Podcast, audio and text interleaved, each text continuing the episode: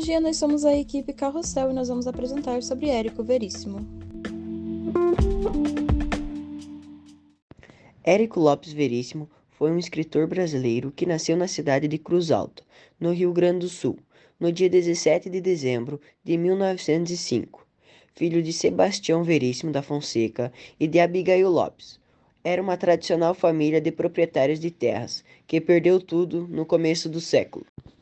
Com seus 13 anos, estudou no Colégio Venâncio Alves, na sua cidade natal, e já lia autores nacionais, como Aloysio Azevedo, Joaquim Manuel de Macedo e Coelho Neto. Também autores estrangeiros, como Dostoiévski e Walter Scott. Em 1920, então, Érico muda-se de cidade e vai para Porto Alegre, onde ingressa no Colégio Interno Cruzeiro do Sul. Mas em 1922 teve que sair da escola, um pouco antes de se formar. Sua mãe deixa o marido e voltou para a casa de seus pais. Érico então empregou-se no Banco Nacional do Comércio e algum tempo depois, com seus 20 anos, começou a trabalhar na farmácia de um parente. Dava aulas de inglês e fazia suas primeiras traduções.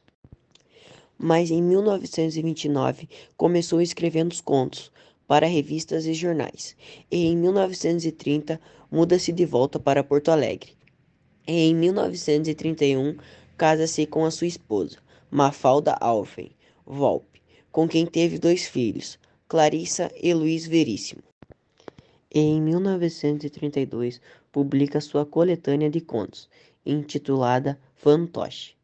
Depois dessa publicação, os editores da revista Globo lhe ofereceram um emprego, traduzia artigos de jornais e revistas estrangeiras, época em que conviveu com grandes escritores renomados.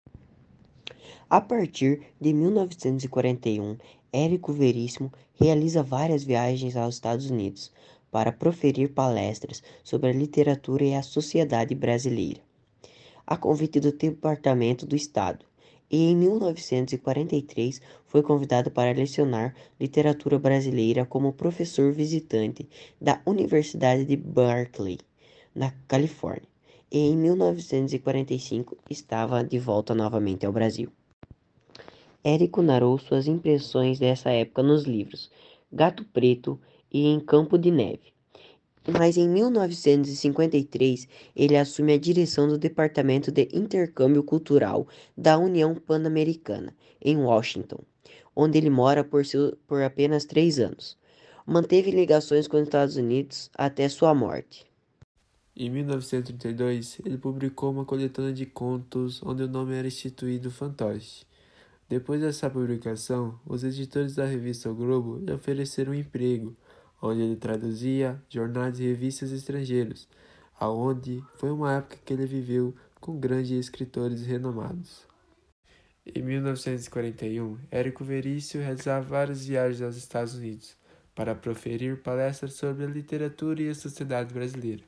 Ao convite do Departamento do Estado, em 1943, foi convidado para lecionar a literatura brasileira como professor visitante em uma universidade na Califórnia. Em 1938, Érico Veríssimo publicou um livro chamado Olírios do Campo, onde se tornou um dos livros mais populares do autor, onde conta a história de Eugênio, que vem de uma classe humilde. Outro livro do autor é O Resto é Silêncio, quando estabelece uma análise comparativa onde de um comportamento humano, quando o narrador analisa reações de sete pessoas que presenciaram suicídio de um jovem. Em 1969, a casa onde nasceu foi transformada em museu. Seu filho Luiz Fernando, nascido em 1936, é autor de livros famosos, como O Analista de Bagé e A Comédia da Vida Privada. Érico Lopes, então, faleceu em Porto Alegre, no Rio Grande do Sul, no dia 28 de novembro de 1975, vitimado por um infarto. Características da escrita de Érico Veríssimo. Suas obras têm caráter regionalista, ele trabalha com o realismo social, com a crítica política, a sua narrativa é dinâmica, com traços deterministas, linguagem coloquial e o narrador é parcial. As suas principais obras são Clarissa, Caminhos Cruzados, A Vida de Joana d'Arc, Música ao Longe, Um Lugar ao Sol, As Aventuras do Avião Vermelho, Olhar os Lírios do Campo, Saga, Gato Preto em Campo de Neve, O Resto é Silêncio, A Volta do Gato Preto e O Tempo e o Vento. O Tempo e o Vento foi uma das mais marcantes e principais obras de Érico Veríssimo. A trilogia O Tempo e o Vento é uma narrativa que conta 200 anos da história do Rio Grande do Sul, de 1745 a 1945, em forma de ficção. A história se passa no Rio Grande do Sul com a formação da família Terra Cambará. Começa com o índio mestiço Pedro Missioneiro, que se apaixona pela jovem Ana Terra. Desse relacionamento nasce Pedro Terra. Pedro Terra cresce em Santa Fé e forma sua família. Nisso nasce sua filha Bibiana. Mais tarde, ela se casa com um típico gauchão, o capitão Rodrigo Cambará. Assim, o primeiro romance se encerra com o cerco ao sobrado de Licurgo Cambará em finais do século XIX, feito pela família Amaral, inimiga antiga dos Terra Cambará. Em O Retrato, o personagem principal é Rodrigo Cambará. É início do século XX e a narrativa está centrada nas transformações pelas quais o protagonista passa. Além disso, como no romance anterior, as questões sociopolíticas têm lugar de destaque na história.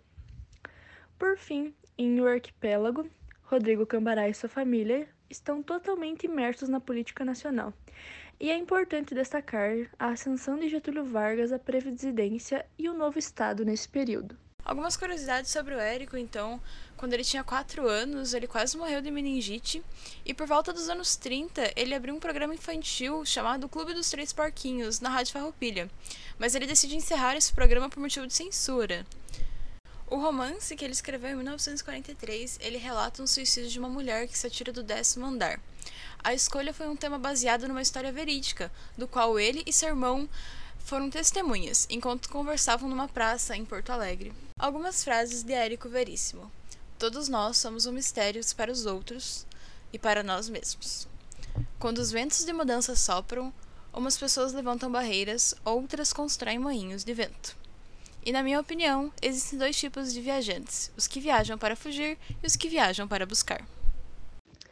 Agora iremos contextualizar um pouco do nosso telejornal. Bom, as cenas se passam durante o início do Estado Novo, em 1937, onde Vargas manda fechar o Congresso Nacional, abolindo o poder legislativo e os partidos políticos, além de implementar uma nova Constituição Federal e dar início ao regime político do Estado Novo em si. Em 1938, ele estreia o programa de rádio A Hora do Brasil, que tinha como objetivo promover a propaganda oficial do governo dele. E também foi criada a Exposição Nacional do Estado Novo, que foi inaugurada em dezembro para divulgar os feitos políticos do governo, que foram realizados entre 1930 e 1938. Em 1939, na Segunda Guerra Mundial, Vargas declara a neutralidade do país em relação à guerra. Isso se deu em setembro.